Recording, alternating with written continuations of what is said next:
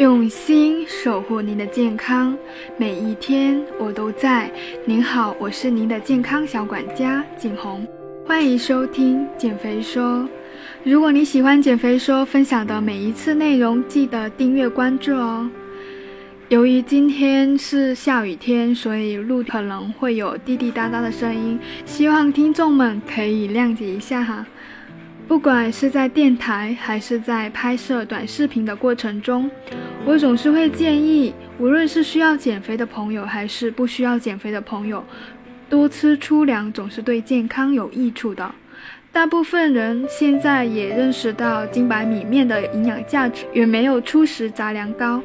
但是在帮助客户减肥的过程中，总是会遇到一些客户对杂粮存在着错误的理解。今天呢，我要分享的内容主要就是讲一讲粗粮。首先呢，我想先介绍一下什么是精白米面。日常生活中吃的大米是稻谷经过一系列的加工工艺后脱去外皮后留下的胚乳部分，也就是我们经常看到的白色的米粒。而白米面就是将脱去外壳后的精米研磨成粉后形成的，也就是我们平常常见的面粉、包子皮、饺子皮的原料等都是面粉制成的。那我们今天的内容呢？粗粮主要是包括哪些？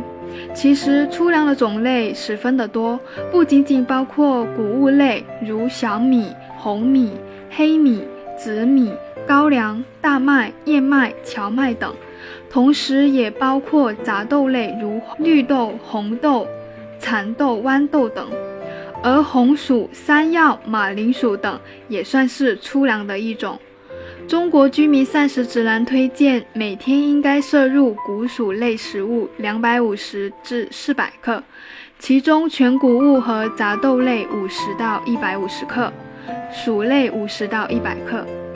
粗粮营养价值比精白米面高，比如富含的 B 族维生素、膳食纤维等，对人体的健康有着重要的作用。但是因为吃的种类、烹调方法。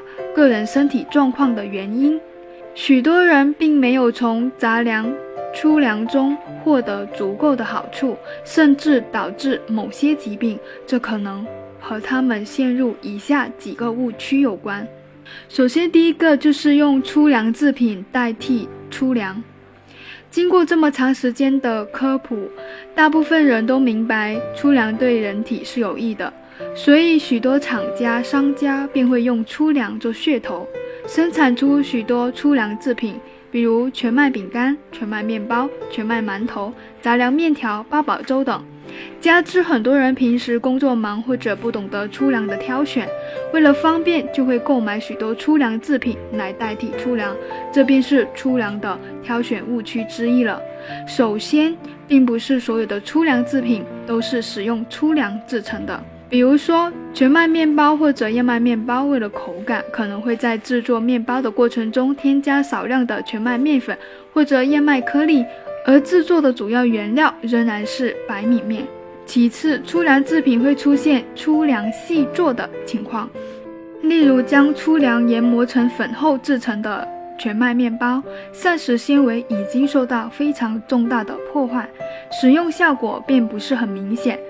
还有某些粗粮饼干，同样为了改善口感，会在制作过程中添加氢化植物油、黄油、动物油等油脂，让膳食纤维吸油后变软，可能会对身体健康造成不利的影响。例如八宝粥，为了风味口感，会添加糖或者其他甜味剂，对想控制血糖还有。减重的人群来说，反而失去了吃粗粮的意义。而有些商品可能会为了延长保质期而添加防腐剂，也可能对身体的健康造成伤害。最后呢，对于杂粮饼干等产品，有些是经过高温油炸后制成的，这样不利于减肥，也不利于人体的健康。所以我建议购买粗粮制品时，一定要先看营养成分。关于如何看营养成分和配料表，我在上上期的音频中也分享了，有感兴趣的朋友可以收听一下。购买粗粮制品的时候，要尽量购买原料全是全粗粮、不加糖、不添加反式脂肪等产品。但是对于市面上琳琅满目的粗粮制品商品，想购买到满足这些条件的产品是比较难的。所以呢，我建议粗粮制品可以是作为一个小零食，偶尔吃一吃，解一解馋即可。但是不能够完全用粗粮制品代替粗粮，自己烹饪健康的粗粮食品才是最好的选择。比如说，在煮饭的时候，可以将一部分大米换成粗粮，将面条换成番薯、马铃薯等等。早餐呢，喝一杯无糖的豆浆等等，都是不错的选择呢。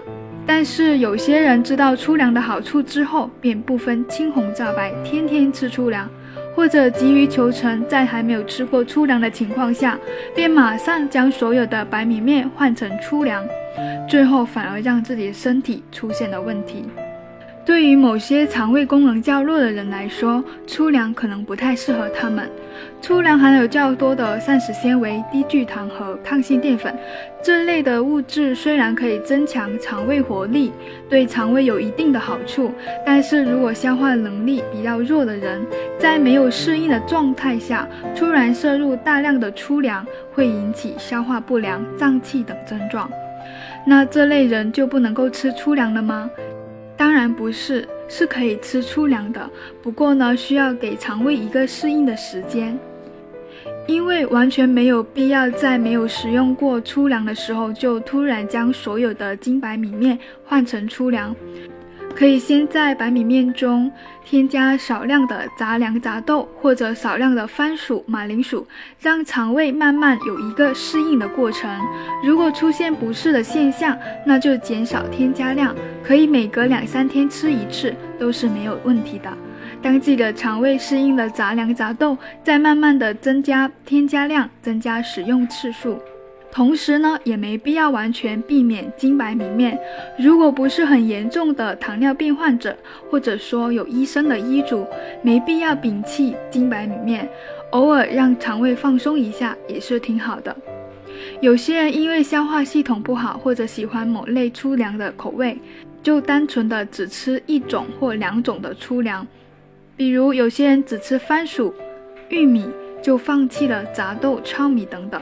前面说过，粗粮的种类十分丰富，虽然同属主食，但是营养成分毕竟还是有区别的。同时，在营养学上有互补作用这个概念，不同食物混合使用可以提高食物的营养价值。比如谷类和豆类一起吃，这两者的蛋白质会更加适合人体的消化吸收。最后呢，我提点小建议。制作粗粮食品要尽可能将多种食材混合食用，以丰富营养。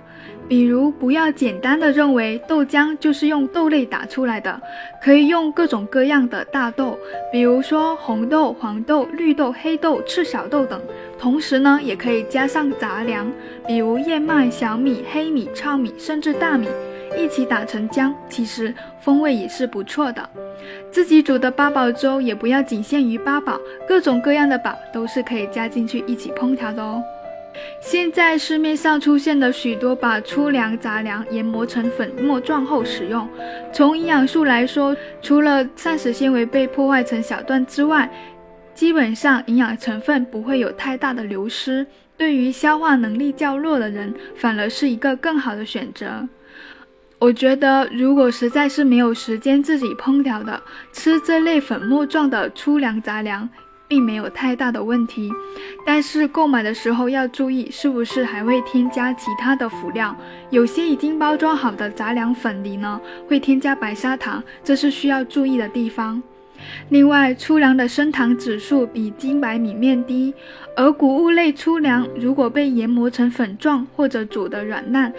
因为变得更容易被消化，所以餐后血糖指数会比普通烹调方法制作的粗食杂粮升高的更快。对于糖尿病患者或者需要控制血糖，比如说减肥人群来说，尽量呢还是选择整粒的烹调。有些常吃粗粮的人还会陷入一个误区：既然粗粮是健康食品，那么我应该不吃荤食，只吃素食。这是一个非常错误的想法。虽然粗粮可以提供碳水化合物、蛋白质和少量的矿物质。但是相比于人体的需要量来说，仅仅靠粗粮和素食是不够的。脂肪对于人体来说并不是完全坏的营养素，人体需要的脂肪酸、最适合人体吸收的血红素铁，都需要从肉类中来获得。同时，粗粮中含有的植酸和单宁会妨碍植物性铁和锌等微量元素的吸收。如果长期只吃粗粮搭配蔬菜，不吃荤食，很有可能造成贫血等营养缺乏性的疾病。所以，想保证营养均衡，不能单纯只吃粗粮和蔬菜水果，还应该有适量的肉类。好的，今天的内容就分享到这里。如果你有疑问，欢迎留言。我是你的健康小管家景红，下期见。